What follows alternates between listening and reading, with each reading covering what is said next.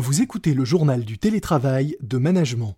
Je suis Lomique Guillot, rédacteur en chef du magazine Management, et je suis très heureux de vous retrouver pour un nouvel épisode de ce podcast quotidien consacré au télétravail et aux meilleures façons d'organiser le travail à la maison. Aujourd'hui, dans ce podcast, nous allons parler de podcast. Oui, façon Inception. C'est parti. C'est le journal du télétravail.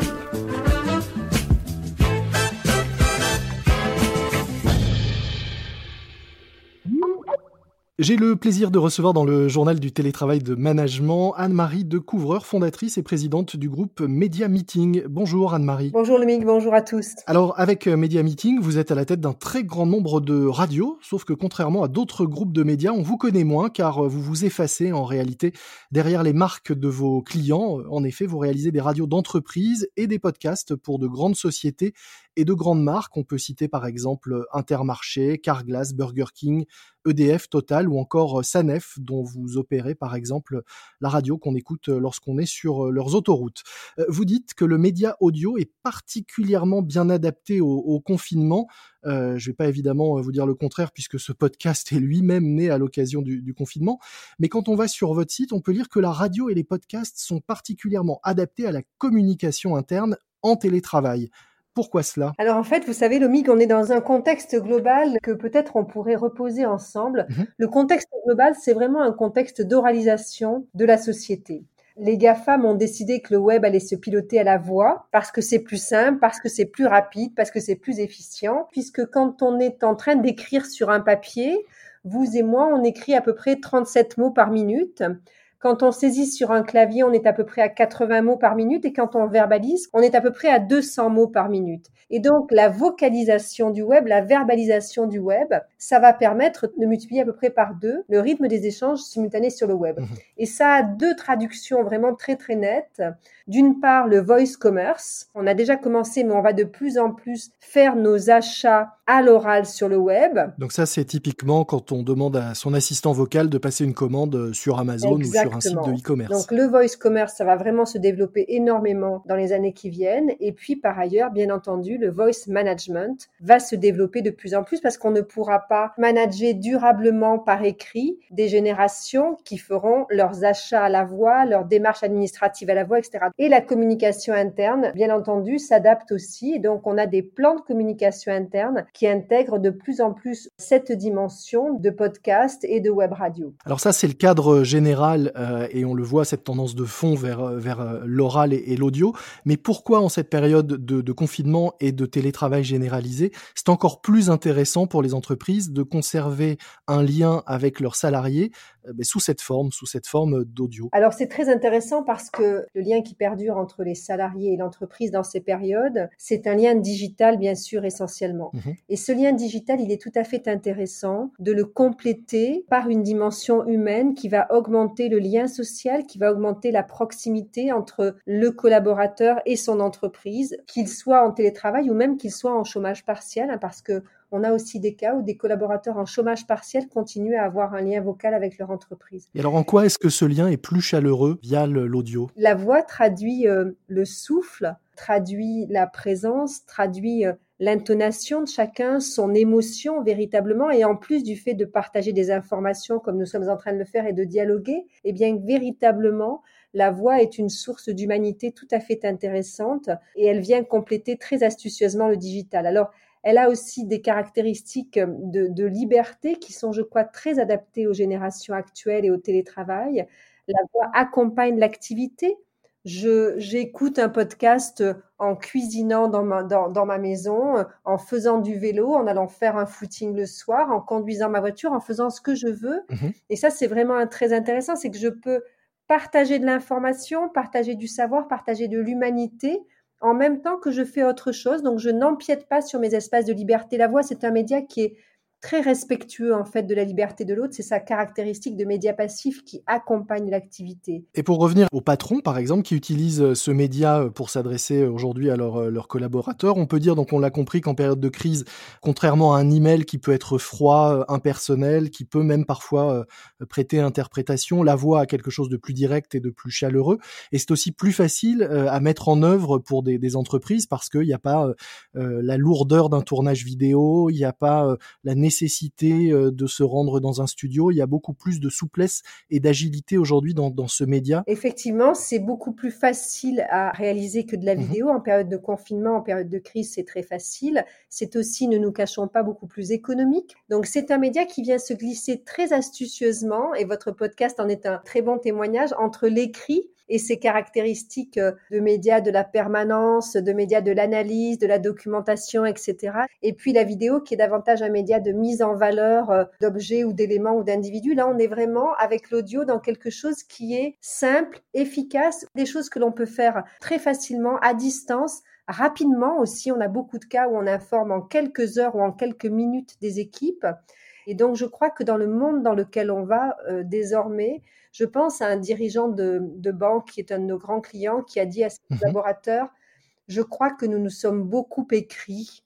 Il est temps désormais de se parler. Est-ce que vous pourriez nous, donner quelques exemples d'entreprises euh, pour lesquelles vous réalisez soit des, radios internes, notamment en cette période spéciale du confinement, et des podcasts euh, qui les accompagnent dans leur communication euh, de crise? Je vais faire simple, mais on a deux types de projets aujourd'hui. Dans les projets de confinement, on a des projets de communication managériale. Mmh on a des dirigeants qui ont besoin de passer de l'information, de l'actualité chaude et très importante à des managers ou à des collaborateurs. Donc là, on a effectivement des podcasts de jour comme de nuit sur euh, de l'actualité d'importance que l'entreprise doit partager pour véritablement traverser ces étapes de, confinement. Et puis, on a aussi des projets qui sont davantage des projets d'animation, de partage d'expériences. Euh, voilà. Et puis, ces projets, on les retrouve dans tout type de secteur d'activité. Euh, je vais prendre deux ou trois exemples totalement différents. Il y a des secteurs d'activité qui surchauffent, qui doivent, euh, par exemple, proposer des millions de repas supplémentaires aux Français chaque semaine. Je pense à notre grand client Intermarché, par exemple, qui nous a confié des podcasts de communication managériale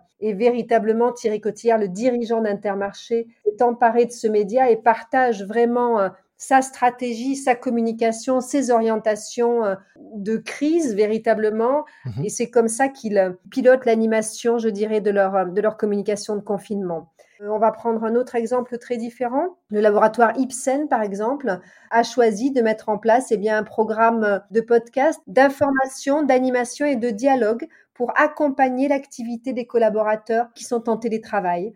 On en a beaucoup d'autres exemples. J'ai choisi ces, deux-là, mais il y en a vraiment beaucoup. Nous démarrons des programmes de cette nature en communication interne quasiment tous les jours en ce moment. Donc, on est vraiment sur un, média qui a fait une, une, entrée en force dans les mix médias de com interne et un média aussi qui fait la preuve de son efficacité puisque une audience de podcast de communication interne, c'est à peu près entre 3 et 5 fois supérieure à une audience de newsletter de com interne. On a l'habitude euh, pour beaucoup de managers euh, d'utiliser euh, les écrans les ordinateurs euh, ou les smartphones, mais il y a beaucoup euh, encore euh, dans, dans, de nombreuses entreprises de salariés qui n'ont pas forcément au quotidien un ordinateur sous les yeux en permanence. Vous parliez par exemple de la grande distribution.